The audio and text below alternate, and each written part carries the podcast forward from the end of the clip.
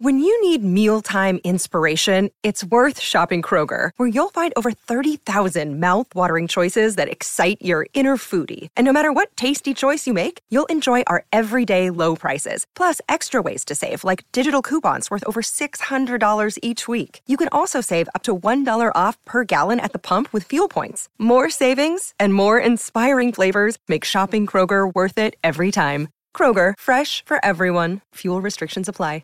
Si estás buscando un buen podcast de análisis y debate en tu idioma, te invito a que escuches Pulso y Péndulo. Yo soy Carlos Curbelo. Y yo soy Fabiola Galindo. Todos los jueves analizamos temas de actualidad en Estados Unidos y Latinoamérica. Fabi y yo no siempre estamos de acuerdo, pero sí tenemos un objetivo común. Queremos servir como antídoto contra las noticias falsas y la polarización. Pulso y Péndulo. Busca nuestros episodios en Apple Podcast, Spotify o en tu aplicación favorita. Descubre el mundo de Christine Killer. Sexo, mentiras y espionaje en el Londres de los años 60. Cosmo estrena en exclusiva El escándalo de Christine Killer, una serie de la BBC centrada en el célebre afer político que tumbó al gobierno británico, el caso Profumo. Soy una persona normal y corriente. Tu cara es tu fortuna. Nunca he buscado la fama. Profumo. Puede que sea el próximo primer ministro. Pero la fama acabó encontrándome. ¿Cómo se llama? Christine Killer. Habla de ti y de Christine. Hace meses que se acabó. El pueblo tiene derecho a saber qué clase de hombre es. Soy joven. He cometido errores. Inocente. ¡Pum! Culpable. No te pierdas el próximo lunes 22 de junio a las 23 horas este estreno en Cosmo y cada lunes a las 23 horas un nuevo capítulo. Una vez estrenados, los episodios estarán disponibles bajo demanda en los principales operadores de televisión de pago.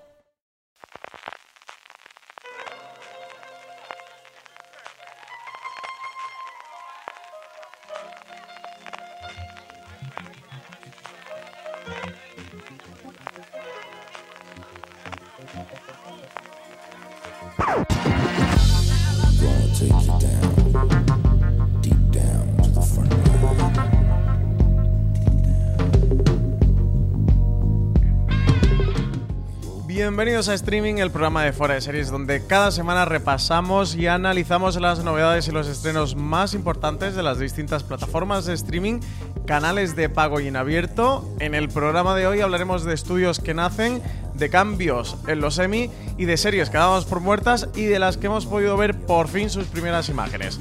Además, como cada semana, repasaremos las series más vistas por los lectores y oyentes de Fuera de Series a través de nuestros Power Rankings donde el Ministerio, una semana más, está en la cabeza y al final se va a despedir en todo lo más alto de nuestro Power Rankings. Terminaremos también con las preguntas que nos enviáis relacionadas con el mundo de las series. Yo soy Francis Arrabal y tengo conmigo a Marina Such. Muy buenas, Marina. Bienvenida a, a Streaming, que has estado alguna vez por aquí, pero esta vez estás como copresentadora. ¿Qué tal? Eh, muy buenas, Francis. Sí, este es, este es mi debut, mi debut en streaming eh, en serio, porque la otra, la otra vez que estuve era más una como una conversación así un poco distendida, pero esto es, este es el debut de verdad. Pues sí, los oyentes de la cadena de podcast de Forest Series te tienen muy escuchada y en streaming estás de vez en cuando que te hemos llamado, has participado eh, con alguna cuestión. Hoy CJ no puede estar eh, conmigo, así que que se ha sumado Marina, esperemos que vuelva la semana que viene. Y Marina, sin mucha más dilación, porque tenemos esta semana un streaming cargadísimo de novedades, cargadísimo de contenido. Se han abierto las compuertas de las noticias que han estado casi un mes en el embalse ahí cerradas. La primera de ellas, una interna, una de fuera de series, es que ya lo comentábamos en el streaming de la semana pasada, que teníamos FDS directo con The Head y con David Pastor, eh, uno de sus creadores, y Jorge Dorado, su director. Eh, tuvo lugar eso el pasado jueves 18 de junio. Ya lo tenéis disponible en el canal de YouTube de Fuera de Series. Eh, se contaron muchas cositas interesantes, ¿verdad, Marina? Y ya lo puede ver todo el mundo en el canal de YouTube de Fuera de Series. Así que nada, a correr, a suscribiros y a ver este directo de The Head. Sí, eh, entre las cosas curiosas que contaron fue, por ejemplo, que eh, Álvaro Morte, que es, una, es como una de las principales estrellas de, de la serie, entró en la serie un poco por casualidad, porque Jorge Dorado eh, pues le contó el proyecto, le contó el proyecto como amigo, en plan de, ay, pues fíjate lo que voy a hacer, lo que voy a hacer ahora. Y, y a Álvaro Morte como que empezó, se le empezaron a hacer los ojos chiribitas de, pero ese proyecto mola mucho, ¿por qué no estoy yo en él? ¿Por qué no me llamas? Esa fue una de las cosas que contaron. Y luego, sobre todo, contaron bastantes cosas interesantes de, de producción, pues de cómo pudieron construir todo el plato de, de la estación antártica en, o sea, toda la estación está construida entera en un, en un plato en Tenerife. Mm. Eh, pues cosas de. eh, inicialmente querían incluir, los hermanos Pastor querían incluir determinados aspectos que luego no se podían incluir porque eran muy caros. Sobre todo para cositas así del backstage de, de una serie como The Head, que dentro de lo que cabe es, es bastante ambiciosa. Eh, es bastante interesante, ¿eh? Yo cuentan, cuentan unas cuantas cosas bastante interesantes. Pues eso, lo tenéis ahí disponible en el canal de YouTube de Fuera de Series. Entrad y le podéis echar un vistazo. Estuvieron casi una horita eh, David Pastor y Jorge Dorado hablando con Alberto Rey. Luego ya en cuanto a toda la actualidad de esta semana, Marina, eh, tenemos novedades de los Emmy, de unos Emmy que van a leer eh, sus nominadas el 28 de julio. Nos queda un poquito más de un mes y la ceremonia que tiene prevista celebrarse el 20 de septiembre. Esperemos que este año tengamos ceremonia de los Emmy, a ver cómo transcurre todo con, con el, como llamaría Marina Such, el Kit Kat primaveral de la COVID-19. a ver qué ocurre y si tenemos gala eh, presencial, online o cómo va a ocurrir todo esto. Pero bueno, en cualquier caso, Marina, sí que ha habido cambio de reglamentos. Tenemos un aumento de las nominadas en mejor drama y mejor comedia y también un crecimiento de candidatas para, para este año con respecto al año pasado.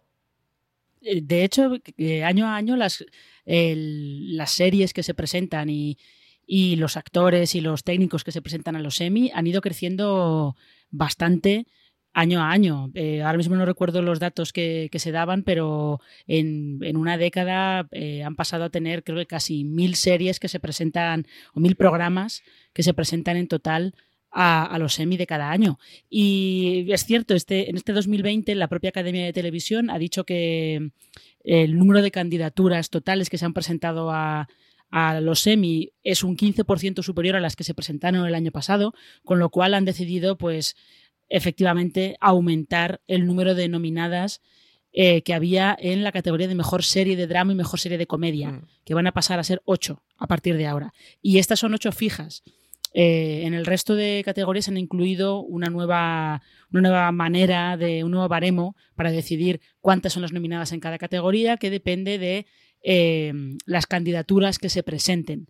Si hay, se presentan hasta 19 eh, candidatas, habrá o ninguna nominada o cuatro nominadas, depende. Si se presentan entre 20 y 80, habrá cinco nominadas, que era más o menos lo habitual que solía haber hasta ahora en general. Si se presentan entre 81 y 160, habrá seis. Entre 161 y 240 habrá siete nominadas. Y si pasan de 240 Madre mía. candidaturas, habrá ocho nominadas en cada categoría. Y lo que sí se han, lo que se han buscado es que mm, el número de nominadas en, en las categorías de actores sea paritario. O sea que si en actor principal de drama hay Ujú. ocho nominados, que actor secundario de drama tenga ocho nominados también. O sea que no haya, que no, no tengas uno en seis, otro siete, sino que todos tengan el mismo número. Madre mía, eh, comentaba Frank Sherman, que es el presidente de, de la academia, que, que todo este cambio dentro del reglamento y la normativa de los premios, pues venía a reflejar, como tú comentabas, Marina, ese aumento de las candidaturas, eh, además del, del nuevo número de, de- de voces, de plataformas de televisión y del crecimiento, de ese enorme crecimiento que estaban experimentando los contenidos de plataformas ya existentes por toda la industria y decía que, bueno, que pese a la suspensión de la producción por la COVID-19, había abundancia de trabajos excelentes que, habían, que se habían enviado para competición este año y eso, bueno, pues querían reflejar mejor o adaptarse a estos nuevos tiempos donde hay mucho más contenidos, donde hay más plataformas, donde hay más canales, donde hay nuevas voces, reflejar eh, las candidaturas de, de los Emmy. Eh, van a tener que ver unas cuantas series este año los académicos. Muchas. Unas cuantas no. Se van a dar un atracón que ríete de, de los que de los que siempre estamos diciendo nosotros que nos vamos a dar ahora en verano, que hay que el ritmo de estrenos baja. Ya, ya. Eso decimos todos Sí, los años. Pues tienen trabajo extra este verano los académicos en la playa que, se vayan preparando la tablet porque van a tener muchas cosas que ver. Marina, también teníamos eh, reencuentro de 30 Rock, un, nuevo episodio que, va a hacer NBC de reunión de la serie que va a servir como afront a la cadena. Ya sabéis que este año los afronts se han visto interrumpidos también por la pandemia mundial. Bueno, pues como ha trastocado en todo o a todas las industrias en general y la televisiva no ha sido ni mucho menos una excepción dentro de una línea que hemos visto de recuperar grandes sitcom o que, vuelvan o que tengan un episodio especial. Lo ha tenido eh, The Office, lo ha tenido Parks and Recreation, lo intentaron tener de Friends, que se ha visto interrumpido. Veremos a ver si lo vemos algún día o no. En cualquier caso, 30 Rock va a tener de nuevo un episodio, va, va a volver, va a regresar, la mítica serie de la NBC. Y lo va a hacer, eh, efectivamente, lo va a hacer al estilo de Parks and Recreation, que ya sabéis que lo hizo eh, durante la cuarentena por, por, el coronavirus. Parks and Recreation tuvo un capítulo especial, eh, capítulo capítulo. Esto no era una reunión de actores que hablaban sobre sus experiencias, era un episodio de la serie que se emitió, se emitió en directo por NBC.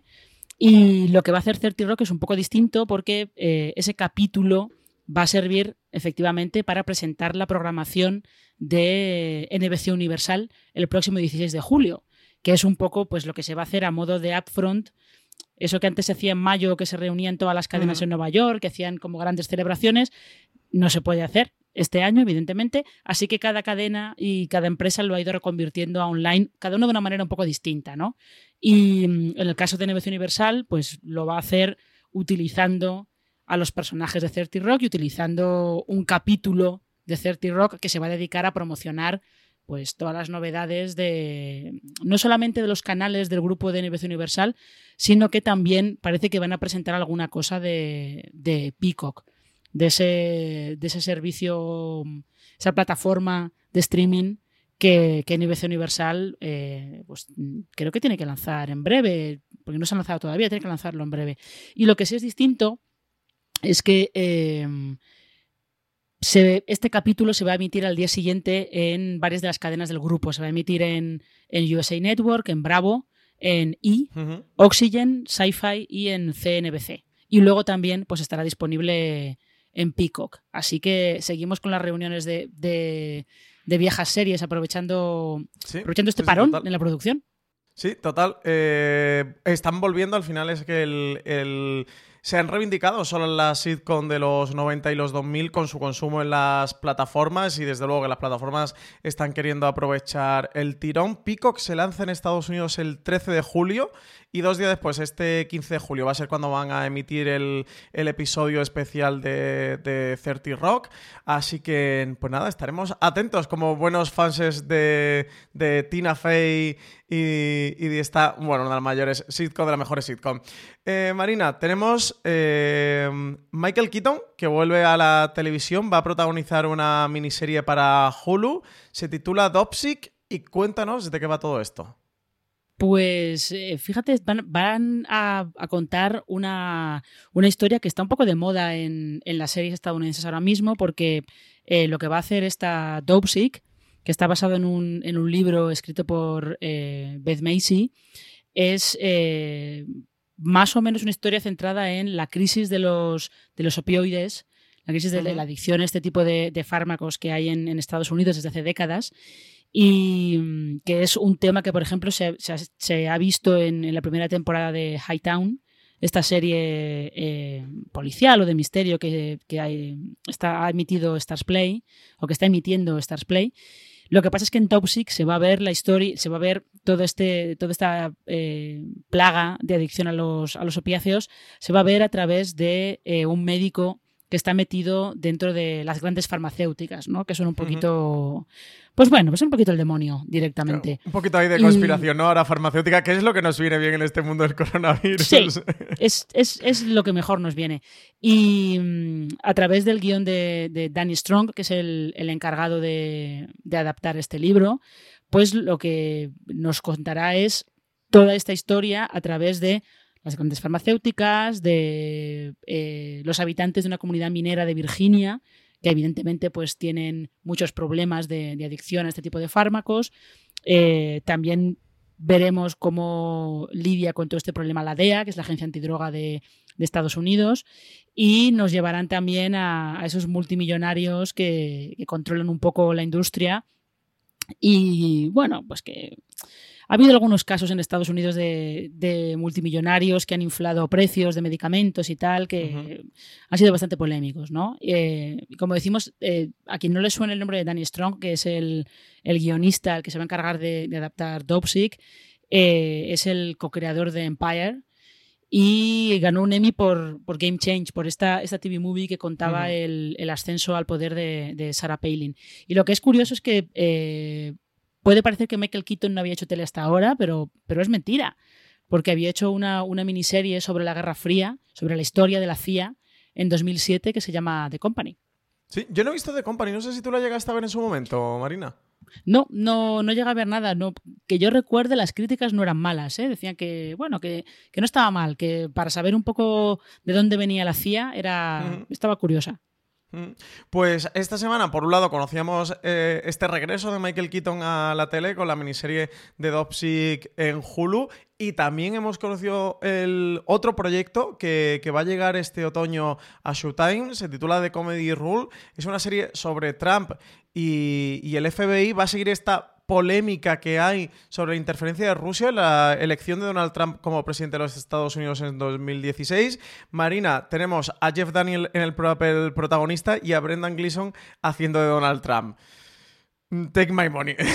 Take my money. Eh, y las primeras fotos de Brendan Gleeson como Donald Trump eh, está muy logrado, ¿eh? está realmente, realmente muy logrado. Pero esta va a ser la serie polémica del año, eso, eso es así, porque esta de Comey Rule Está basada en, un libro de James Comey, que fue director del FBI al principio de, la administración de Trump, al principio del mandato de Trump en la Casa Blanca.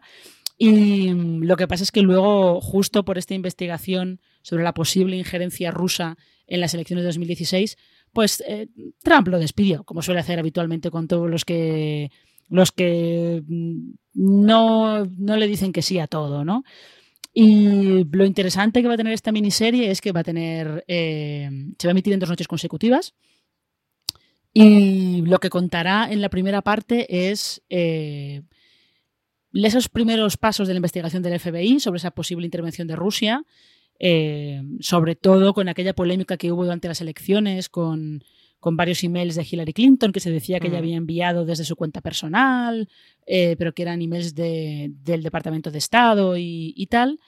Y después, eh, en la segunda parte, lo que se verá es cómo la relación entre Comey y Trump pues, se va estropeando durante esos primeros meses que, Trump está en, la Casa Blanca. Y va a ser miniserie polémica porque eh, se va a emitir a finales de noviembre y el 3 de noviembre es eh, cuando se celebran las elecciones presidenciales en Estados Unidos, con lo cual, pues bueno, vamos a tener, vamos a tener controversia y, y, por lo menos si Showtime pretende hacer ruido con la serie, lo tiene garantizado antes de que se vean ni siquiera dos minutos. Sí, desde luego, sabe en el momento que, la está estrenando y de cómo va a estar el pulso político en Estados Unidos en su momento. Desde luego, eso, un proyecto muy interesante y bueno, teniendo a, Jeff Daniels y a Brendan Gleeson detrás, pues siempre llama la atención. Eh, Marina, y todo esto, todos estos proyectos, toda esta serie surgen porque hay estudios detrás que, las hacen. Y nos toca hablar ahora de un estudio para acabar ya toda la ronda general de actualidad de streaming que es que nace Buen Día Estudios, una joint venture que han montado entre Movistar Plus y A3 Media. Ambas compañías se van a unir para crear contenidos en español para el mundo, contenido visual, tanto cine como series de televisión. Ya han adelantado que tienen asegurados o garantizados canales de, distribución de terceros como son Amazon, Netflix, eh, Warner con HBO, TNT, HBO Max, Orange y canales autonómicos. Desde luego, un proyecto, un estudio que parece ser muy ilusionante para, lo que puede ser el audiovisual español. Marina, cuéntanos qué hay detrás de, este acuerdo entre Telefónica y A3 Media.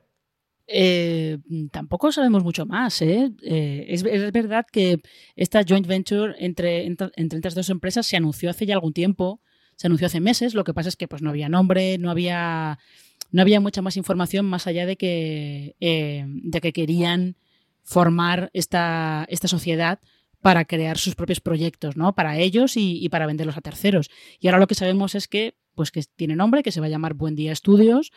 No se sabe todavía quién se va a encargar de, supervisarla, quién va a estar al frente de, esta nueva compañía, pero lo que sí que, lo que, sí que eh, consolida este movimiento, creo yo, es eh, esta tendencia que estamos empezando a ver en, la industria española de que eh, las productoras eh, están moviéndose para no depender de vender proyectos a, las cadenas tradicionales, ¿no? Porque también está esa, esa figura que ha creado Diagonal Televisión de, jefes de desarrollo de, ficción que se ha conocido esta semana que le iban, es un puesto que iban, o la semana pasada, es un puesto que iban a ocupar Daniel Corpas y, Borja González Santaolalla, que iban a llevar los dos ese,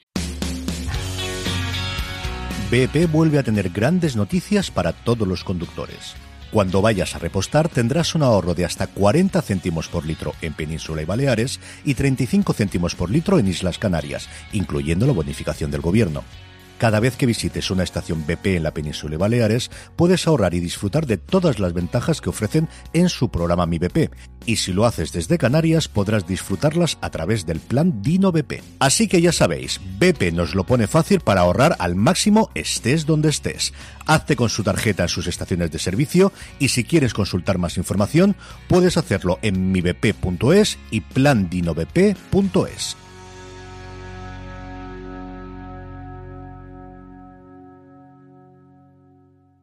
Si estás buscando un buen podcast de análisis y debate en tu idioma, te invito a que escuches Pulso y Péndulo. Yo soy Carlos Curbelo. Y yo soy Fabiola Galindo. Todos los jueves analizamos temas de actualidad en Estados Unidos y Latinoamérica. Fabi y yo no siempre estamos de acuerdo, pero sí tenemos un objetivo común. Queremos servir como antídoto contra las noticias falsas y la polarización. Pulso y péndulo. Busca nuestros episodios en Apple Podcast, Spotify o en tu aplicación favorita a, desempeñar los dos esa, labor en esta productora.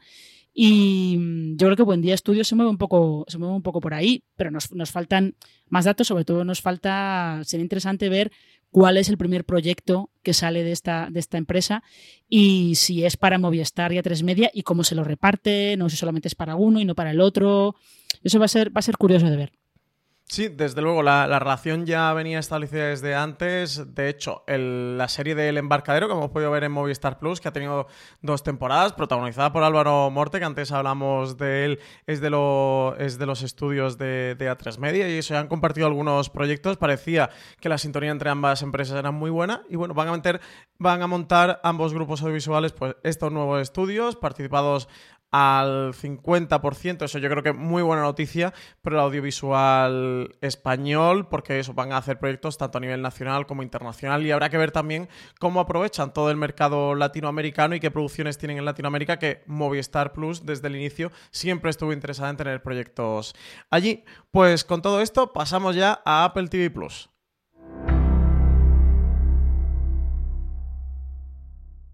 Marina, ya empezamos a vislumbrar la próxima serie que vamos a ver de Apple TV Plus. Es Little Boys.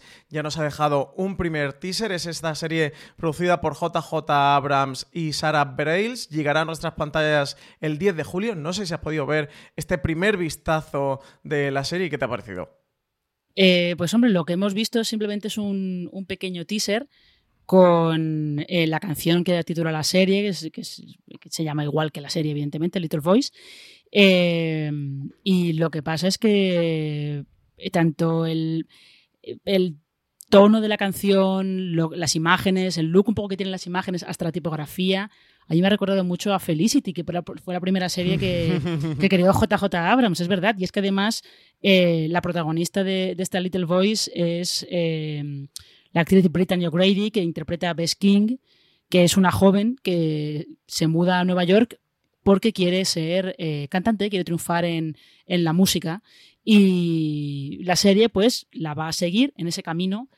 Evidentemente, no es solamente para triunfar en la música, sino pues encontrando el amor, un poco eh, creciendo en Nueva York, ¿no? Y es que eso grita Felicity por todas partes. Hmm. Y eso que, eh, que yo sepa, el, el co-creador de la serie, que es el guionista Jesse Nelson, no estaba involucrado en, esta serie de Abrams, pero hay curiosidad, hay curiosidad por ver, por ver qué tal este, esta nueva serie de Apple, de Apple TV Plus, sobre todo después de que mm, ya han estrenado su propia serie musical, que es este Central Park animado.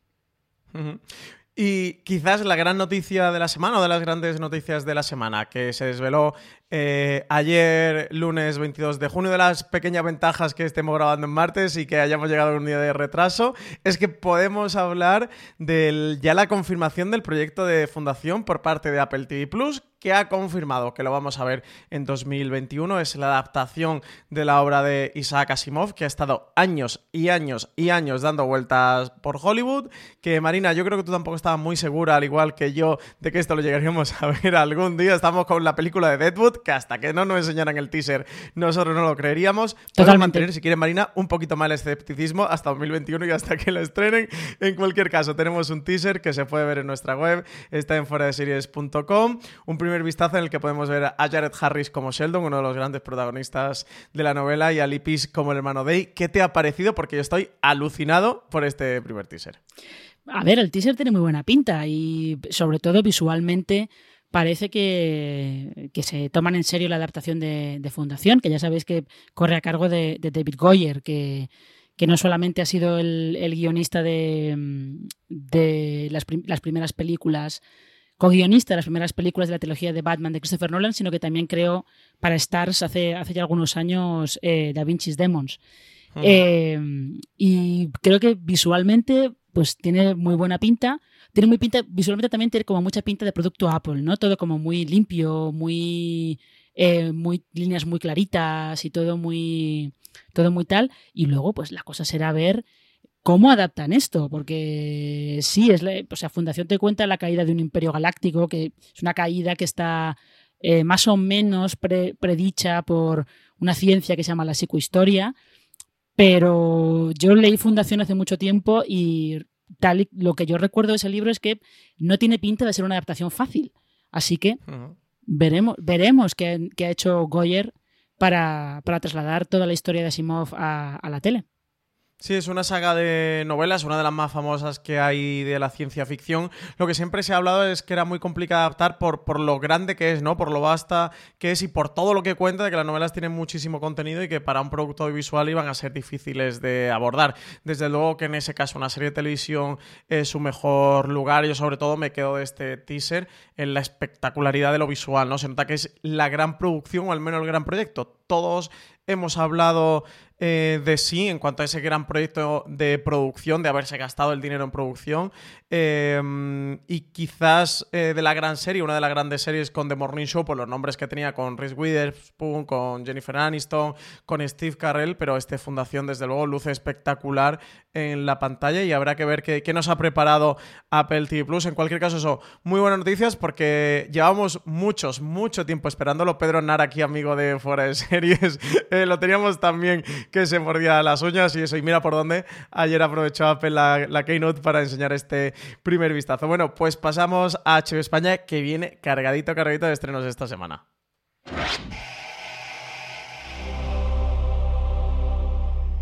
El 22 de junio tenemos un doble estreno. Por un lado tenemos la miniserie de las luminarias con la gran bandera de estar protagonizada por Eva Green. También tenemos el estreno de Perry Mason. Las dos se estrenaron ayer lunes 22 de junio. Marina, sé que tú te has devorado enterita, enterita, enterita Perry Mason y digo yo que algo tiene que tener para que te la hayas visto completa.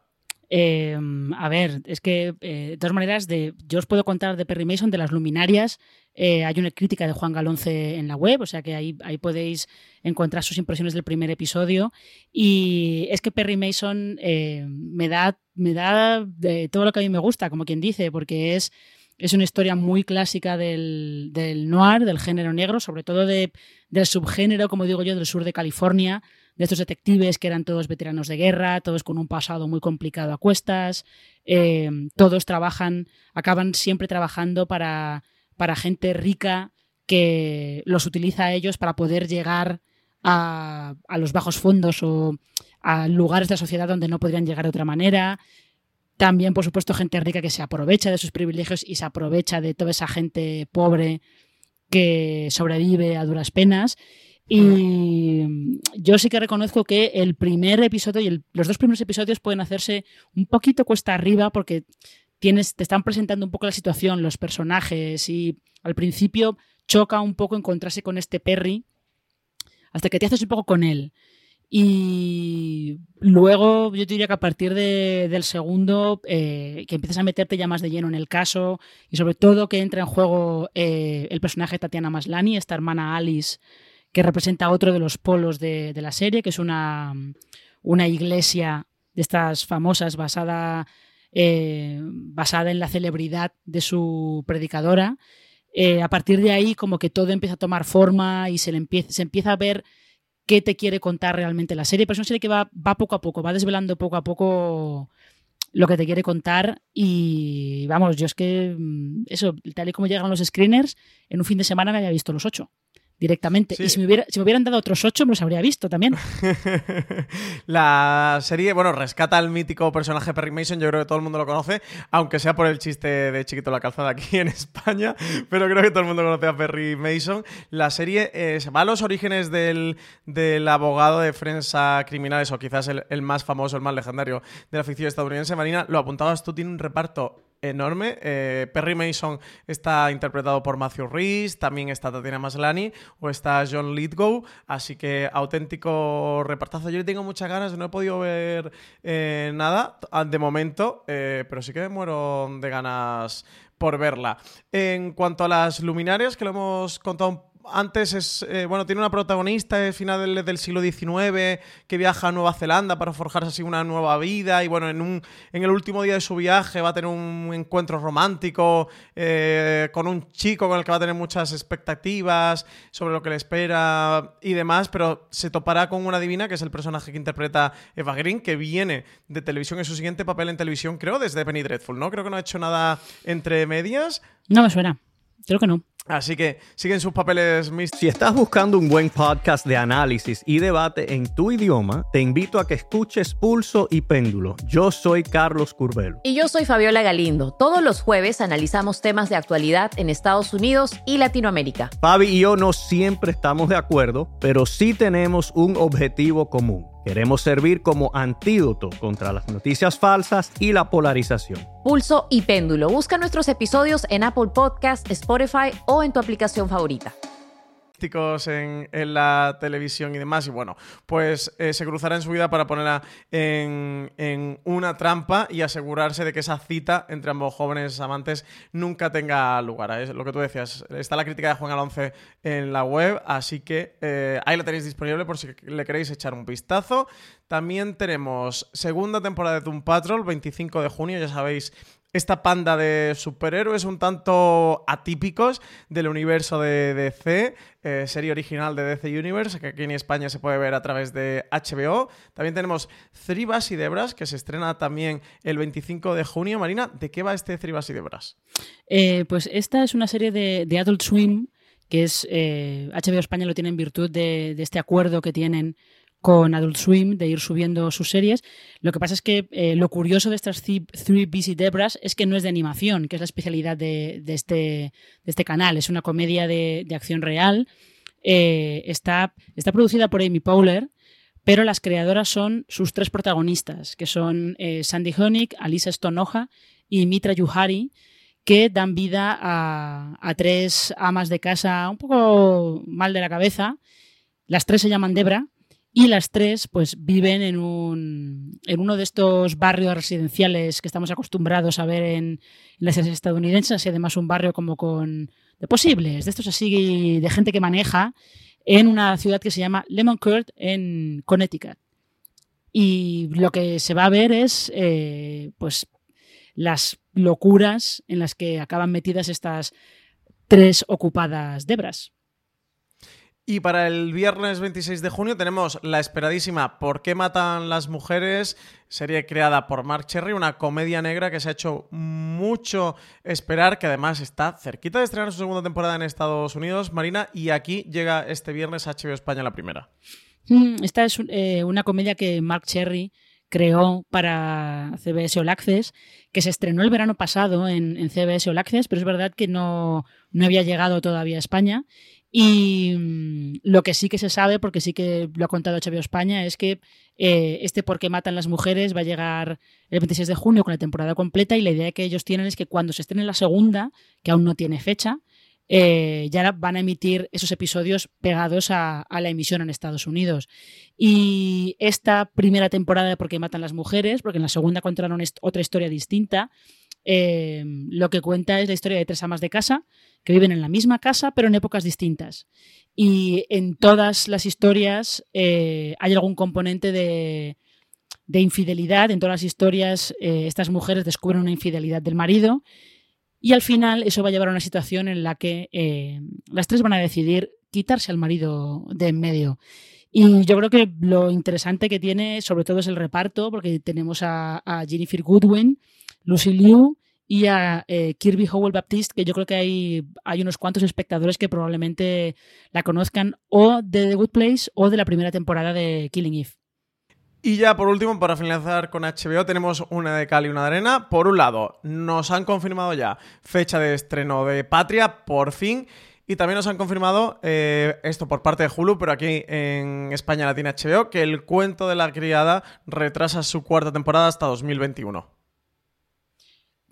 Eh, Patria eh, es un, esta es una buena noticia, efectivamente, porque su estreno original, ya sabéis que era, estaba previsto para el 17 de mayo, pero eh, las, medidas de cuarentena tomadas para, frenar el, el, coronavirus, pues llevó a que no se pudiera terminar la postproducción de la serie a tiempo y se quedó colgada, ¿no? Y ahora ya HBO España ha confirmado que se va a ver el 27 de septiembre.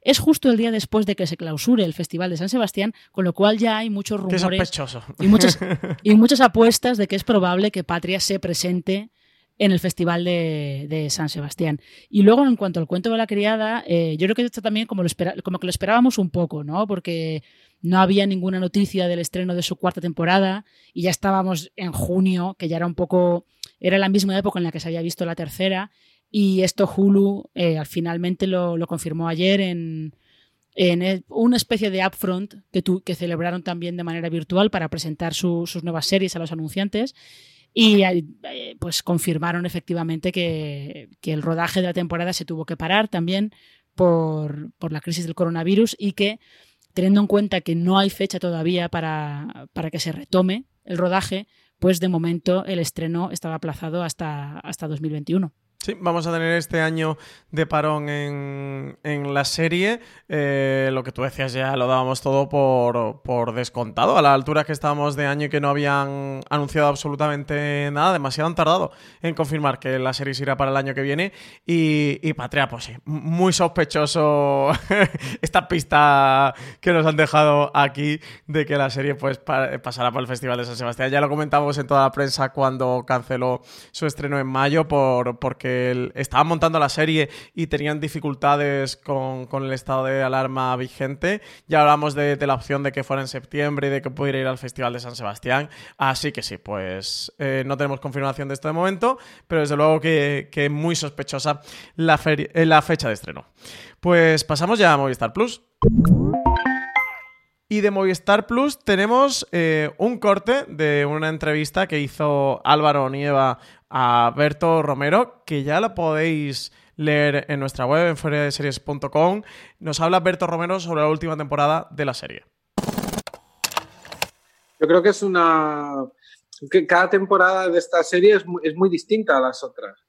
Y yo creo que esta es la más madura, porque es la que reúne todo lo que habíamos aprendido en la anterior. Es, no renuncia a la comedia, mm, tiene una cierta ligereza que a lo mejor en la segunda habíamos perdido en pos de un mayor dramatismo, pero, pero, pero sí que ataca temas muy profundos esta última temporada. Yo creo que es la que más, la, la que más bien refleja esa idea de madurez, tanto del, del, trayecto de los personajes, lo que les va pasando y cómo, en qué se convierten, y como reflejado en la propia serie, que aspira a ser la mejor versión de nosotros mismos, con escenas más complicadas, con con escenas corales, con niños, etcétera, etcétera, etcétera.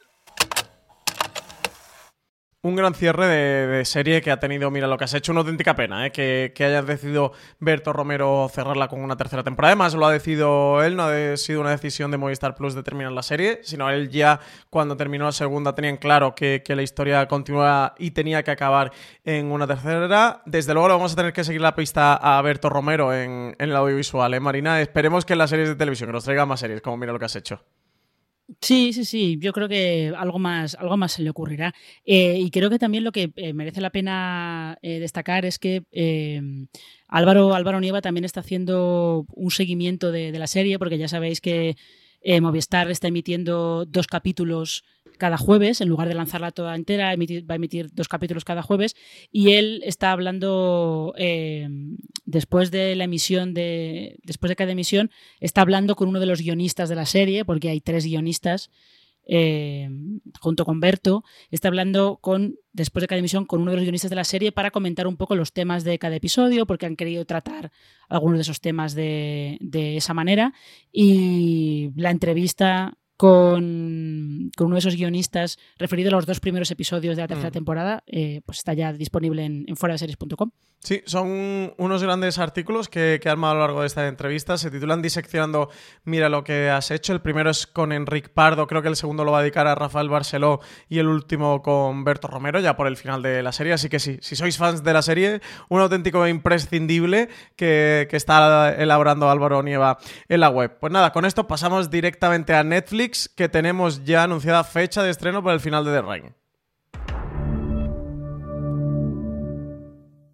Pues Marina, 27 eh, de junio, tercera temporada de Dark, una serie que nosotros no vemos, pero que arrastra a masas de fans. Ya sabéis que es este serie thriller de intriga alemán, eh, que eso, que tiene tantísimo seguimiento. Y la otra serie que, también ha tenido mucho seguimiento, en este caso, otra serie original de Netflix en Europa, es una serie posapocalíptica juvenil que ya han confirmado que va a estrenar su tercera temporada el 6 de agosto, va a estrenar este, este verano la serie de The Rain. Efectivamente. Eh, además, va a ser también tercera y última, como ocurre con Dark, que lo que se va a ver el día 27 es el principio de su tercera y última temporada, que pinta que va a seguir con quebrando la cabeza de todos los fans con todos esos viajes en el tiempo que hay eh, en la serie de gente que viaja hacia adelante, hacia atrás, gente que se pierde en la época incorrecta, hay muchos, hay muchos artículos explicando las líneas temporales y sobre todo... Si estás buscando un buen podcast de análisis y debate en tu idioma, te invito a que escuches Pulso y Péndulo. Yo soy Carlos Curbelo. Y yo soy Fabiola Galindo. Todos los jueves analizamos temas de actualidad en Estados Unidos y Latinoamérica. Fabi y yo no siempre estamos de acuerdo, pero sí tenemos un objetivo común Queremos servir como antídoto contra las noticias falsas y la polarización. Pulso y péndulo. Busca nuestros episodios en Apple Podcast, Spotify o en tu aplicación favorita. Have you ever felt depressed about work only to have your dad be like, Why are you so down? So you told him you hate your job and he said, Well, you better talk yourself out of it. And then you thought, Hmm, I love to talk. I could host a podcast. And then you went to Spreaker from iHeart and started a podcast and got good at it, then monetized it, then quit your boring job, then told your dad, Thanks for the advice. And he was like, Well, that's not what I meant. And I don't understand what a podcast is, but you seem happy. So that's great, kiddo. You ever do that? Well, you could. At Spreaker.com. That's S P R E A K E R. Ask your dad. Actually don't. El árbol genealógico de todas las familias que hay involucradas ahí en Dark, que es un lío bastante, bastante serio. Y en el caso de Rain, efectivamente, eh, el 6 de agosto se estrena la tercera y última temporada. No hay mucho más porque lo único que hay es el vídeo que lanzó Netflix anunciando el estreno, con unas pocas imágenes eh, del rodaje detrás de las cámaras, pero bueno, ya sabéis que The Rain es, eh, era la primera producción de Netflix en, en Dinamarca y lo que cuenta es eh, una historia post-apocalíptica, en este caso de unos chavales que eh, sobreviven a un virus letal que se transmite a través de la lluvia. Y luego también tenemos tráiler de otra nueva serie original de Netflix, es La monja guerrera, una de las apuestas más fuertes de Netflix por la fantasía, una serie que se ha rodado en España en diferentes localizaciones de Málaga, Sevilla y Madrid hemos podido ver el tráiler, ya lo tenéis disponible también en nuestra web, en foreseries.com. Marina, ¿qué te ha parecido La Monja Guerrera? eh, pues que aparte de que el tráiler es una fantasía, porque eso de tener, eh, tener a Rosalía eh, de sintonía del tráiler y todas las luchas que te enseñan, yo tengo, tengo esperanzas puestas en la monja guerrera, sobre todo porque espero que cubra el hueco que yo en, verano tengo siempre reservado para Wynonna Earp y como este verano parece que no vamos a tener Winona Earp, porque entre los problemas que tuvo para empezar el rodaje de la cuarta temporada y que luego le pilló el, coronavirus, pues probablemente vamos a tener que esperar para verla. Pero yo espero que me dé un poquito eso, porque eh, para quien no sepa de qué va La Monja Guerrera, es una adaptación de un, de un cómic sobre una chica que muere y de repente mm, resucita, se despierta en, una especie de morgue y se da cuenta de que hay eh, una orden religiosa secreta que le ha implantado eh, un aparato en la espalda que se conoce como halo. Y ese aparato lo que le, eh, le permite es ser la nueva líder de una orden de monjas guerreras que tienen que luchar contra, contra demonios. Y luego además hay una empresa que afirma haber construido un portal que te puede conectar directamente con el cielo. O sea, ¿Qué hay mal en esta, en esta sinopsis? Nada, nada, todo está bien. Me fascinan estas series que son el why not. Me imagino esas salas de guionistas de y a mí se me ocurre una empresa de por medio y un portal hacia el cielo y le implantan un chip. Es una fantasía. Eh, tiene muy buena pinta, ¿eh? De verdad que tiene muy buena pinta esta serie. Eso como divertimento de verano lo van a estrenar pleno inicio de verano. Ahí este 2 de julio le queda poquito al, al estreno, nada, semanita y poco la tendremos en, en nuestras pantallas. Y Marina, más series que tienen mucho seguimiento. Esta además sé que es una de tus favoritas. Cobra Kai la va a coger Netflix. Comentamos hace unas semanas en streaming los problemas que estaba teniendo Karate Kid. Eh, hoy, perdonad, Karate Kid. Cobra Kai en YouTube para estrenar la tercera temporada. Que YouTube había decidido de cambiar de, estrategia. Ya hemos hablado mucho de este tema eh, en streaming y de cómo eh, le estaban buscando desde la productora, desde Sony Picture Television, un nuevo hogar a la serie, que además ha tenido mucho éxito en YouTube, pero eso desde luego parece que han cambiado la, estrategia y no, no, no desean continuar con ella. Y bueno, parece que han llegado a un acuerdo entre Netflix y Sony Picture para que se vea allí la próxima temporada de Cobra Kai y veremos si la serie continúa. De hecho, eh, lo que tiene bastante pinta es que, es que va a continuar, porque Em, el problema que hubo al final entre Sony y YouTube es que eh, Sony lo que quería era conseguir o llegar a un acuerdo de renovación por una cuarta temporada con, con el servicio de vídeo antes de que se estrenara la tercera. Y como bien dices, como YouTube ha cambiado de estrategia con respecto a, su producción propia, pues eh, la empresa no le veía nada claro y finalmente pues el acuerdo no, se produjo, ¿no? Y es mm. cuando eh, YouTube decidió no emitir tampoco la tercera temporada de, Cobra Kai. Y sin embargo, si Sony ha llegado a ese acuerdo con Netflix, es porque es más que probable que, que Netflix le vaya a dar una cuarta temporada. Y de hecho, eh, parece que esos nuevos episodios de Cobra Kai se puedan ver en otoño y más o menos, si no al, mismo tiempo, un poco antes de que, de que, se estrenen, las dos primeras temporadas de Cobra Kai estarán también disponibles en, en Netflix. Suponemos que a nivel mundial. Aquí no se ha especificado nada, así que suponemos que será a nivel mundial. Sí, eh, parece ser que de YouTube están dispuestos a estrenar la tercera temporada, pero cerrar ahí la serie, como tú bien comentabas, Sony Pictures, porque es que la serie ha sido un auténtico éxito. YouTube aseguró en su momento que 20 millones de personas habían visto la segunda temporada en los primeros seis días. O sea que imaginaos, por una segunda temporada en solo seis días, 20 millones de espectadores. Em, los rumores que también apuntaban que tanto Hulu como Netflix estaban detrás, y bueno, pues parece que ser que Netflix ha conseguido finalmente que quedarse con ella. Y otra serie que va a continuar, Marina, es The Sinner, que ha renovado por una cuarta temporada en USA Network, la serie protagonizada por Bill Pullman, que aquí en España podemos ver a través de Netflix. Sí, que además en Netflix España ha estrenado hace relativamente poco la tercera temporada, en la que el otro protagonista es eh, Matt Bomer.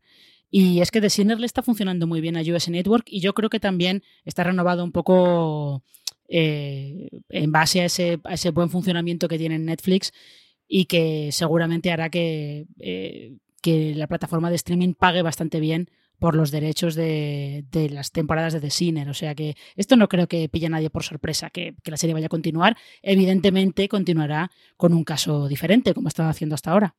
Y sin solución de continuidad, nos vamos directamente para Orange TV, que se ha puesto las pilas en cuanto a series de televisión se refiere. Estrena esta semana, este jueves 25 de junio, Costa, esta serie eh, protagonizada por Fran Perea, un proyecto internacional entre Media Pro Studio, la productora española, con la televisión pública. Es finlandesa, ¿no, Marina? Tú conoces bien de cerca el proyecto y además has visto el primer episodio ya. Sí, sí, es una coproducción con, con Finlandia. Eh, que es, de los proyectos más curiosos, yo creo que, se, podía seguir en cuanto a series españolas el año pasado. Eh, y sí, es eh, lo que, aparte es, esta, es una coproducción de ese estilo porque lo que cuenta, está creada por finlandeses, de hecho, pero lo que cuenta es pues cómo una policía ya de cierta edad finlandesa se tiene que trasladar a Málaga para investigar la muerte de varios ciudadanos finlandeses que viven, que viven todo el año en Málaga. Y allí pues tiene que colaborar con, el policía que interpreta Fran Perea. Eh, el primer episodio yo lo vi en, Londres, en esta, esta eh, congreso, feria de ficción que se llama Content London. Y es un poco, simplemente es una presentación de personajes y, del caso.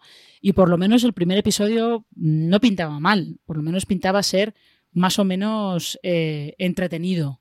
Con lo cual, eh, pues a ver, a ver cómo sigue este Costa, que inicialmente el proyecto se conocía como The Paradise, que a lo mejor algunos, algunos oyentes habían oído hablar de él como The Paradise, como la serie esta serie que Fran Perea eh, protagoniza, básicamente porque los serranos en Finlandia eran, eran todo un fenómeno social. Absolutamente, absolutamente. Eh, y con esto pasamos a las cadenas en abierto.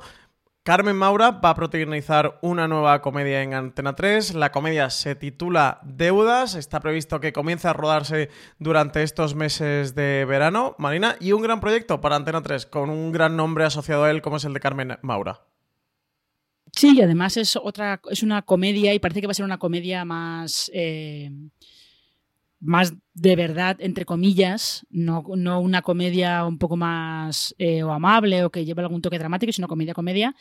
Eh, y se vende de hecho como una comedia macarra.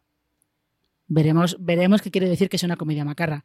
Carmen Maura va a interpretar a, a una mujer que se llama Pepa, eh, que era actriz, pero dejó su carrera por, pues por amor, por casarse con un cantante venezolano, pero resulta que, que su gran amor muere y Pepa descubre que la estaba engañando con una actriz porno y que además la ha dejado completamente en números rojos, que solamente tiene deudas.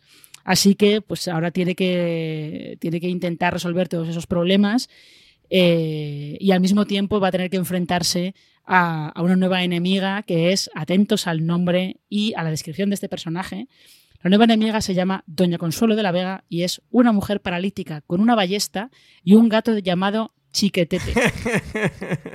Ahí es nada. Creo que, creo que ya entiendo por qué la describen como, una comedia macarra. Y ella, además, eh, Deudas es una nueva producción de, de Good Mood, que es la compañía de, de Nelecija, que no sé, no sé si has visto, eh, Francis, que esta, esta semana saltaba que mm, hay una compañía francesa, ahora mismo soy incapaz de acordarme del nombre, hay una eh, productora francesa que eh, ha comprado una participación o que va a comprar una participación alta en, en Good Mood y que parece que también está viendo si se hace con Lagardère que es la empresa propietaria de, Boomerang. Pues no, no lo había escuchado, no, no estaba al tanto de todos estos movimientos dentro de la productora. esta es, bueno, eso, la productora que montó Daniel Ecija, que es uno de los grandes creadores españoles después de salir de Globo Media. Eh, ha tenido como primer proyecto en televisión española Estoy Vivo, con el que le ha funcionado muy bien y ha cosechado bastante éxito y premios. Ha tenido La Valla en A3 Player Premium y Antena 3, que no ha tenido tanta suerte. Desde luego, este proyecto pinta tan bien como loco, eh, a priori desde, desde la sinopsis. Estaremos atentos a Doña Consuelo de la Vega y ese gato llamado Chiquetete, no, no nos lo vamos a poder perder. Marina, hablando también de Antena 3, Sería 3 Player Premium, este domingo ya por fin vamos a poder ver el segundo episodio de Veneno, como suele pasar con todas estas cosas, de nuevo polémica en Twitter, porque vamos a poder ver el segundo, pero no sabemos cuándo podemos ver el tercero y seguimos con este estreno así un poquito eh, a píldoras, ¿no? Eh, que nos van soltando de, de, una serie ya con tan buen nombre, habiendo solo un habiendo visto un primer episodio como es Veneno. Sí, de hecho se, estrena el, domingo porque el domingo es 28 de junio, que es el día de, del orgullo LGTBI, entonces, eh, pues bueno, se ha querido hacer ahí un, pequeño evento. Eh, pero sí, yo no sé, no sé cuándo podremos verla, sobre todo porque eh, el coronavirus pilló a la serie en pleno rodaje. Con lo cual, pues todo va a depender de cuándo puedan retomarlo, cuándo se puedan montar los capítulos que ya estaban rodados. No sé, yo espero que no tengamos que esperar mucho más allá del mes de septiembre. Esperemos que sí, por eso, porque nos están dejando con la miel en los labios constantemente. Como tú bien decías, era un guiño a la comunidad LGTBI, que tanto peso tiene en, la serie. Es una auténtica faena porque estaban eh, rodando como últimas escenas y estaban ya empezando a montar la serie. Y entiendo que, les ha pillado por poco, que quizás por 15 días o un mes arriba abajo hubieran podido tener la serie. Una auténtica eh, faena, una más que nos ha dejado el coronavirus. Y Marina, quizás la otra gran noticia, además de hoy mismo, martes 23 de junio, es que esta noche se emite el último episodio de la cuarta temporada del Ministerio del Tiempo. Sí, y además es otra vez, como ya es tradición en el Ministerio del Tiempo, no sabemos si va a haber continuación o si la serie se va a acabar aquí. Eh, por lo que parece, por lo que han dicho todos los responsables, eh, ellos van a hacer un final final, como pasó con la tercera, ¿no? Que era un final de si no pasamos de aquí, esto puede ser un cierre de serie perfectamente. Lo que pasa es que también parece que este final de la cuarta temporada eh, va a ser bastante sorprendente porque supongo que todos os acordáis que hay una, ha aparecido una máquina por ahí del tiempo que puede viajar al futuro, con lo cual a lo mejor la serie pues da un salto hacia terrenos por los que nunca se ha metido antes.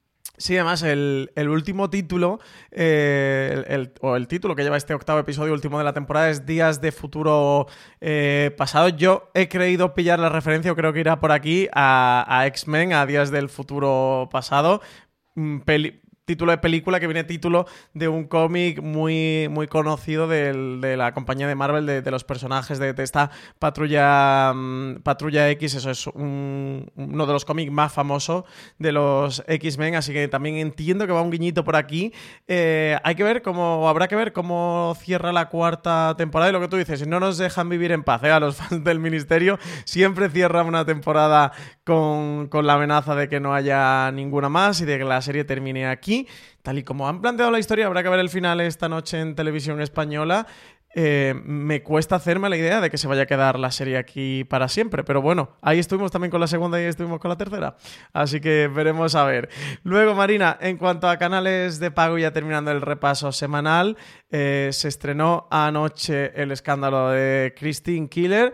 Eh, anoche, 22 de junio, de esta miniserie de la BBC que rememora este célebre, famoso affair político conocido como el caso Profumo. Ya está disponible el primer episodio en todos los servicios bajo demanda donde se encuentra Cosmo. ¿Qué te ha parecido a ti el arranque de la serie? Eh, pues me ha parecido muy entretenido, ¿eh? Por, sobre todo teniendo en cuenta que, es verdad que en el, Reino Unido el caso Profumo es un escándalo muy famoso eh, y que podía haberse hecho algo un poco, poco pesado porque está por ahí metido que es el ministro de guerra, que es un posible espía ruso y, cosas así. Es muy entretenido y, creo que es un acierto optar por, contarlo todo desde el punto de vista de, ella, de Christine Killer, que al fin y al cabo pues no deja de ser una, una cría de 19 años, ¿no? Que acaba metida en medio de todo esto.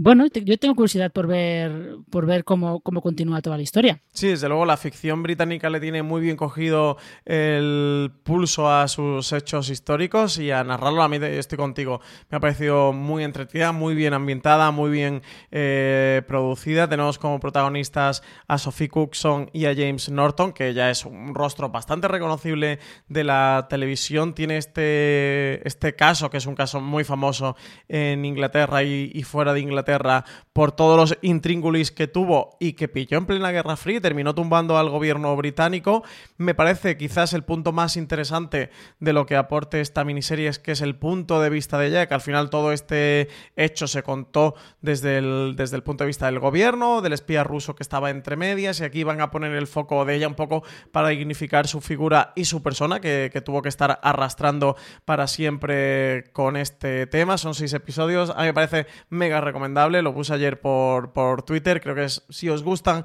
las miniseries históricas, este, los años 60, eh, Inglaterra y tal, creo que juegos de espías y política y gobiernos, creo que os va a gustar mucho el escándalo de Christine Killer. Y también tenemos, Marina, este jueves 25 de junio, segunda temporada de Proyecto Blue Book, que es esta serie producida por Robert Zemeckis, que nos lleva a ese momento en el que, la, en el que comenzó la gran conspiración OVNI, eh, esta segunda temporada se va a centrar eh, especialmente en los casos de Roswell y del Área 51, que para la ufología, bueno, pues son dos de los grandes hitos. Sé que tú conoces bien la serie, así que ¿qué, nos va a traer o qué nos va a deparar esta segunda temporada?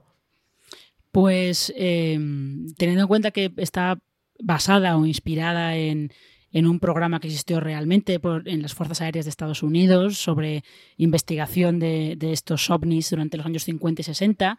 Se quería averiguar si, si existían de verdad y si eran fenómenos naturales o no y si eh, representaban algún peligro para la seguridad nacional. Y los capítulos que, que, se van a empezar a ver el jueves en, en TNT, efectivamente, van a contar varias historias eh, reales, como son, pues, por ejemplo, el incidente de Roswell, eh, todas las leyendas urbanas que hay alrededor del Área 51.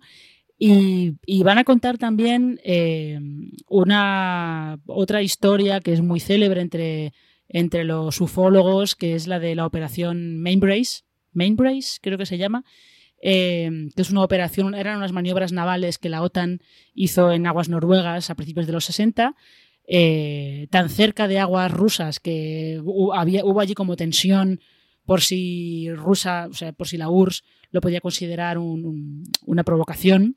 Y el caso es que se afirma, se dice que hubo bastantes avistamientos de, de luces submarinas y de, y de, luces por el cielo, con lo cual, pues, eh, los protagonistas de Proyecto Blue Book pues irán también a investigar un poco algunas de las cosas que pasan, que pasan por ahí. Y por último, y esta noticia también relacionada con, con, Cosmo, es que Hulu ha cancelado la serie Harlots Cortesana que emitía el canal aquí en, en España.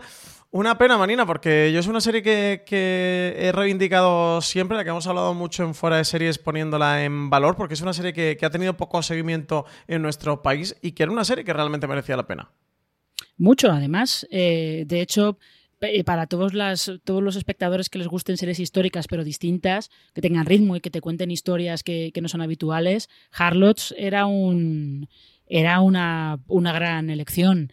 Eh, supongo que el giro, no tanto el giro, sino la situación en la que está ahora mismo Hulu, con esas nuevas estrategias que está siguiendo desde que eh, Disney es la propietaria mayoritaria o la única propietaria de, de Hulu, pues habrá, se está llevando a soltar un poco de lastre y Harlots al final pues, pues se ha quedado por el camino. También te digo que teniendo en cuenta cómo había ido evolucionando la serie, no sé qué habrían contado en la cuarta temporada.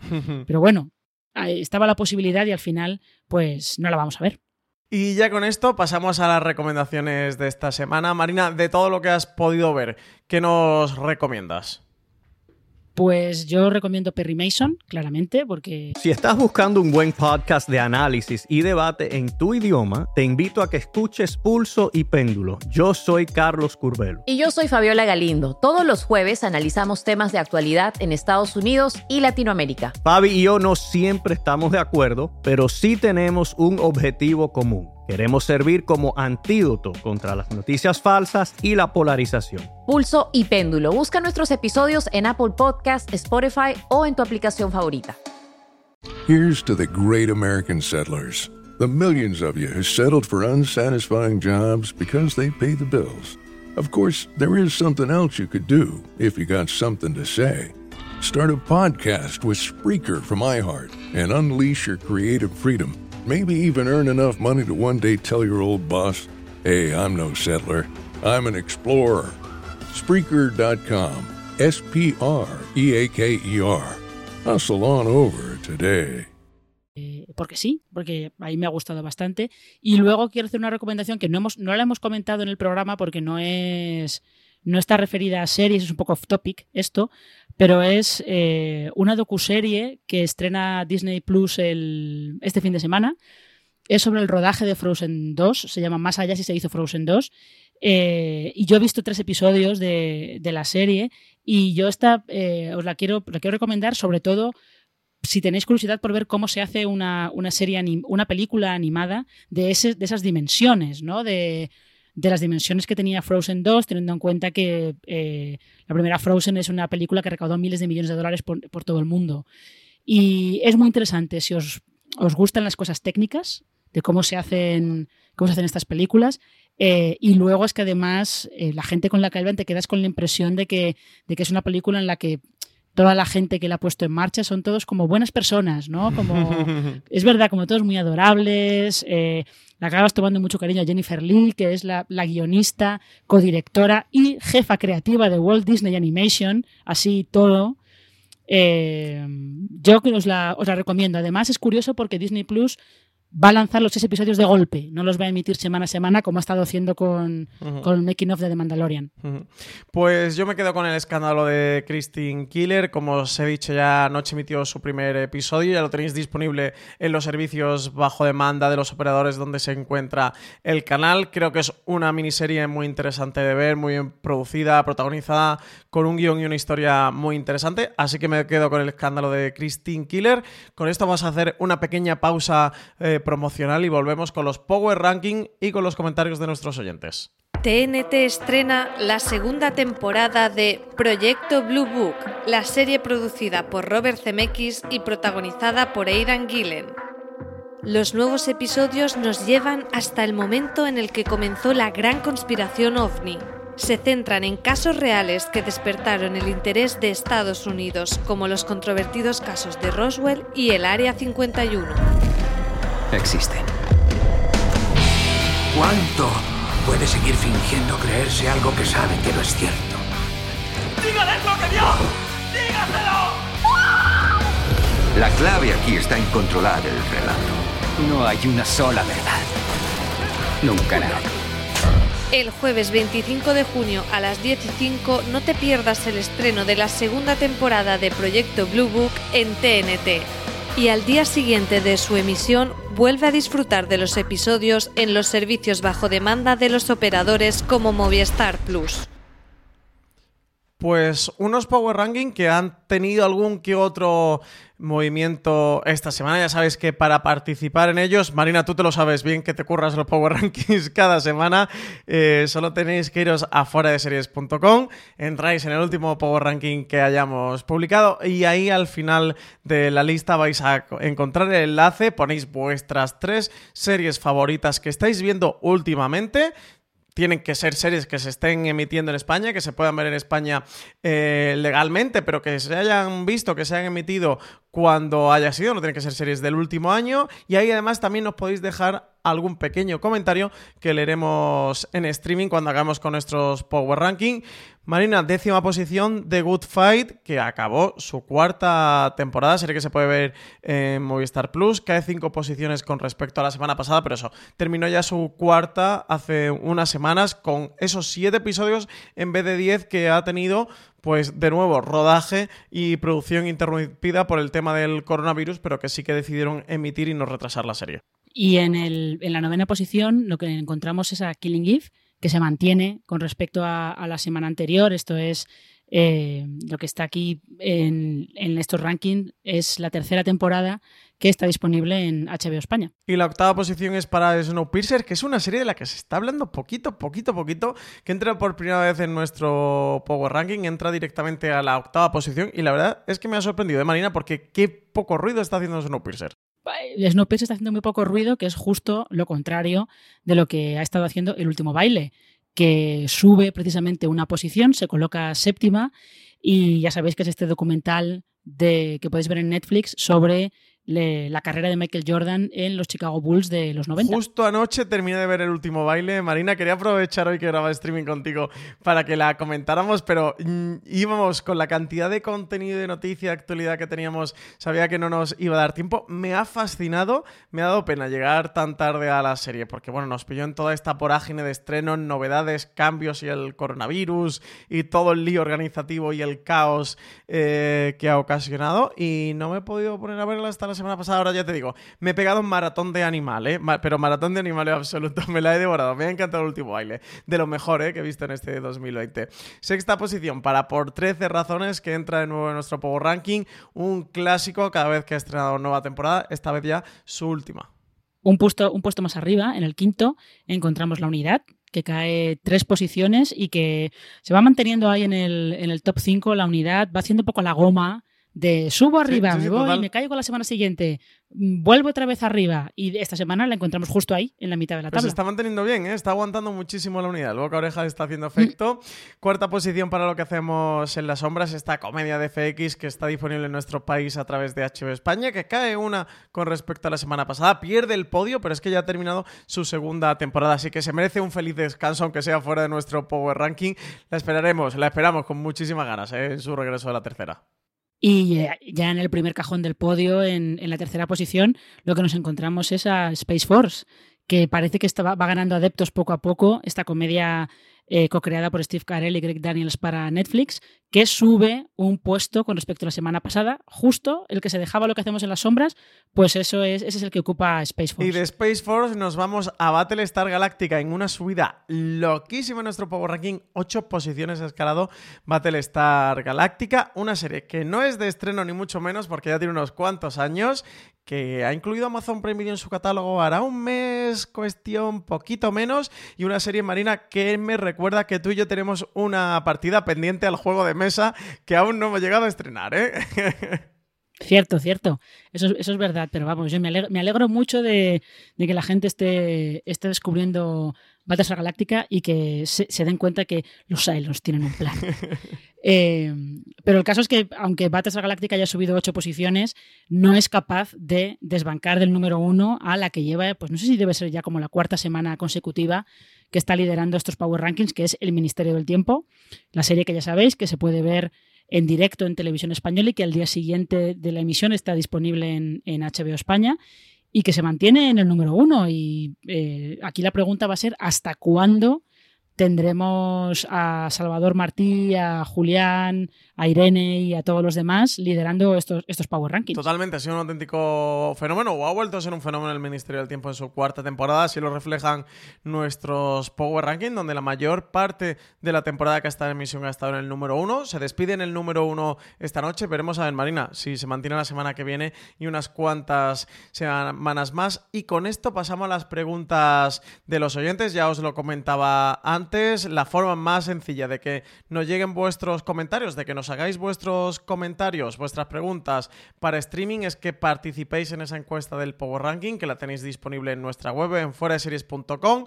Buscáis Power Ranking o si no en artículos eh, aparecerá, lo publicamos cada jueves con, esta lista de, cómo están las series, de cómo está lo más visto, qué es lo más trending en series de televisión esa semana en nuestro país. Marina, eh, hablando del Ministerio del Tiempo, Liliana Mabel Rodríguez nos preguntaba precisamente, querría saber si el Ministerio del Tiempo la podremos ver en Netflix, además de TV.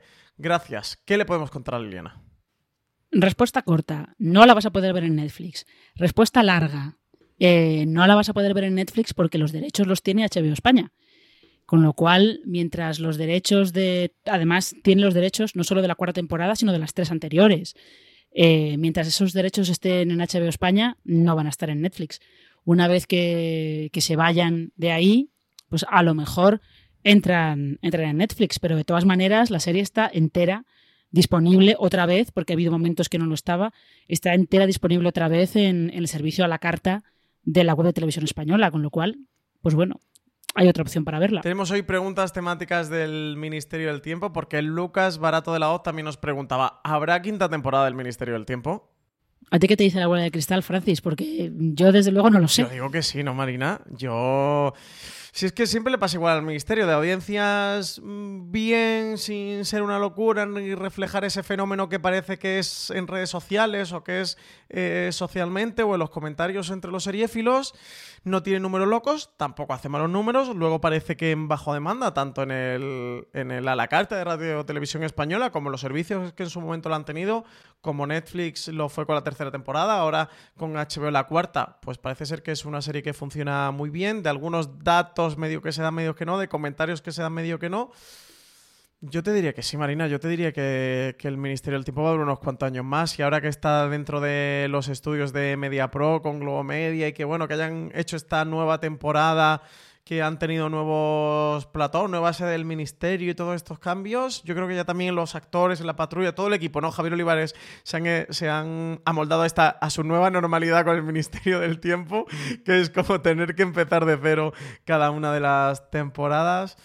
No lo sé, yo te diría que sí, pero no sé si me, está dejando, me estoy dejando llevar por mi pasión de que espero que sí. Yo no sé, realmente eh, que MediaPro esté involucrada sí que puede, puede como dar una pista de que, pues, de que ellos pueden estar interesados en, en presionar para conseguir una quinta temporada, pero ya veremos, el tiempo dirá. Pues sí. Eh, Isidro Vázquez, Marina nos pregunta, aunque ahora con la COVID eh, los parques temáticos van a sufrir, ¿creéis que la popularidad de las series de televisión ha llegado a un nivel como para ser un activo para tematizar estos parques? Por ejemplo, una zona temática de Juego de Tronos y un Central Park en Warner o de Lost en Disney atraerían a un nuevo público. Además, os propongo que nos digáis series y licencias de propiedad intelectual que podrían enriquecer parques temáticos. Hombre, eh, los parques temáticos de Disney ya tienen un apartado de los Simpson directamente, con lo cual ya tienes ahí una serie que tiene su propio hueco en, un parque de atracciones. Y yo creo que hay parques de, Warner, al menos en Estados Unidos, que han tenido han tenido Central Park y han tenido algunas cosas sobre, sobre Friends. Eh, el resto, pues la verdad es que no lo sé. ¿eh? Mm, Lost, o sea, Perdidos, por ejemplo, hace demasiado tiempo de, ella. Y Juego de Tronos es que tiene ese circuito de exposiciones que no sé, ahí no sé muy bien cómo andará el tema de quiénes tienen las licencias para exposiciones, quién las tiene para parques temáticos. Eh, es que daos cuenta que aunque esté todo bajo el mismo paraguas, son empresas distintas y tienen que ponerse de acuerdo empresas distintas. Así que yo no, no, no, me atrevo, no me atrevo a decir si hay series que, más allá de los Simpson, que mm. ya lo tiene, si hay series que puedan tener ese, ese tirón para justificar lo que cuesta, al fin y al cabo, crear una tierra aparte en, cualquier parque temático de este estilo. El que tú comentabas de los Simpsons está en el Parque Universal de Orlando. Te lo digo que lo sé bien porque yo iba a ir. De hecho, yo debería, eh, justo en estos días que estamos ahora, creo que ahora mismo debería estar allí, pero entonces vino una pandemia mundial y el resto es historia. pero, pero sí, la tierra de los Simpsons está en el Parque ese de Universal de Orlando. Yo entiendo, Marina, que es algo que terminará llegando. Yo soy mega fan de los parques temáticos. evidentemente, una zona como propone de Juego de Tronos, creo que sería una petada eh, absoluta. Lo que pasa es que como luego Juego de Tronos ha ocurrido todo esto tan extraño con la última temporada, que, se echaron mogollón de fans encima, detractores, parece que eh, amantes y fans de Juego de Tronos, y te estoy mirando a ti, Álvaro Rieva, si nos estás escuchando, se han vuelto los detractores más acérrimos con lo que ocurrió con la última temporada. Creo que Juego de Tronos se ha minado bastante su, su memoria, ¿no? Como su recorrido con lo que le ha pasado en la última temporada. Pero bueno, quitando eso, yo hubiera dicho antes que era una, era una mina. Yo creo que es algo que se terminará incorporando, el tema de las tierras em, en los parques de atracciones. Lo que pasa es que el último momento, los últimos movimientos en parques de atracciones, si nos fijamos, por ejemplo, lo que ha ocurrido en Disney ha ido más por las grandes franquicias que por una serie de televisión concreta. De hecho, en las actualizaciones en Orlando de Disney han sido la tierra de Star Wars, que iba a decir es alucinante, tiene que ser alucinante porque también debería haberla visto ya en este momento que estoy hablando, que, está, que, me estáis escuchando. Y la otra es todo lo que están haciendo con la franquicia de, de Marvel, pero eso, se están yendo más a personajes o más a grandes sagas o a franquicias que, que, incluso a una atracción de una película concreta, de una serie concreta. Yo creo que es algo que terminará llegando, que a mí particularmente eso, como amante de los parques temáticos y de las atracciones y de las series de televisión, me encantaría, me encantaría ver. Y y, sí quedará o pueden tener semilla esas series que, que, tengan mucho, mucha mitología. Habrá que ver si con El Señor de los Anillos hacen algo, con, si se despierta la fiebre con, la serie de Amazon. Bueno, aquí lo que pasa es que luego todo el tema de licencias se complica muchísimo, porque eso están por un lado parques temáticos de Disney, por otro lado los de Universal y ventas de derechos. En Universal, por ejemplo, en Orlando hay atracciones, hay una tierra de superhéroes de Marvel y hay atracciones de Marvel. Ahora que los derechos los tiene Disney, esta licencia duran durante muchos años, caducan. Bueno, es bastante complejo, bastante, bastante complejo cuando nos metemos en, estas, en este tipo de licencias. Marina, ya por ir acabando el programa, el streaming de hoy, cuéntame un poquito qué vamos a poder o qué van a poder los oyentes escuchar esta semana en la cadena de podcast y también qué nos recomiendas de la web. Eh, pues esta semana eh, estaba atentos porque va a haber un gran angular, además muy actual, eh, sobre cómo va a afectar todo este movimiento social de, Black Lives Matter a, la televisión, a las series. Ya hemos visto algunos movimientos, por ejemplo, eh, antes hemos estado comentando 30 Rock y uno de los últimos movimientos que ha habido es que se han retirado algunos episodios de, la serie de, los servicios de streaming donde estaba, donde estaba disponible porque eh, Gerard Maroney hacía Blackface. Eh, con lo cual, bueno, ahí tienes un gran angular muy, muy actual y muy relevante. En top, Aquí tendremos una, cosa un poco más ligera sobre comidas de series que nos zamparíamos sin pensarlo. Me encanta el tema, ¿eh? eso, eso va a estar interesante. Eh, y luego habrá un review de la segunda temporada de Lo que hacemos en las sombras. Y en la web que nos recomiendas que, podamos leer, que puedan leer todos los eh, oyentes, seguidores de Fuera de Series. Pues, por ejemplo, ya que estábamos hablando antes del escándalo de Christine Killer, eh, si os interesa el tema, Em, hay un artículo de Alberto Rey sobre el caso Profumo, sobre el caso real, contando de qué iba y contando cómo se acabó convirtiendo en un, fenómeno pop en los 60, sobre todo ella, por una foto muy concreta, con una silla de diseño muy concreta. Em, Alberto tiene también una entrevista que está muy bien con Daniel Lawson, que es el, jefe de vestuario de, de, Good Fight. Eh, la entrevista, el tema se titula ¿Quién viste a Diane Lockhart? Y que sepáis que él consiguió la información de eh, dónde consigue esos megacollares y esas joyas gigantescas. Así que si lo, leéis, lo podéis encontrar ahí.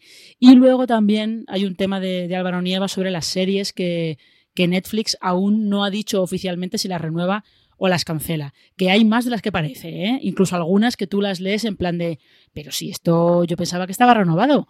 Pues oficialmente no se sabe nada. Marina, muchísimas gracias por haber estado hoy aquí en este streaming. Hemos echado de menos a CJ, pero bienvenida a streaming. ¿Qué tal? ¿Cómo te ha ido? ¿Cómo, lo has vivido?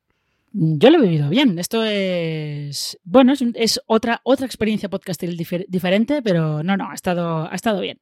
Pues muchísimas gracias por haber estado hoy aquí con nosotros. Muchísimas gracias a todos los oyentes de Fuera de Series. Habernos, disculparnos por, por este retraso que hemos tenido. Hemos tenido este pequeño eh, problemita y, streaming ha llegado un día más tarde. Pero bueno, tendréis el resto de programas a lo largo de la semana. Ya sabéis que si os ha gustado lo que habéis escuchado hoy aquí, os podéis suscribir a nuestro canal de podcast en Evox, en Spotify, en Apple Podcast y ahora además en Podimo, una nueva plataforma que lanzan de podcast en España, donde también nos podéis encontrar. Tienen un reproductor chulísimo y también nos podéis escuchar allí todos los programas de fuera de series. También recordad que tenemos muchísimo más contenido sobre series en nuestra web en fuera de series.com.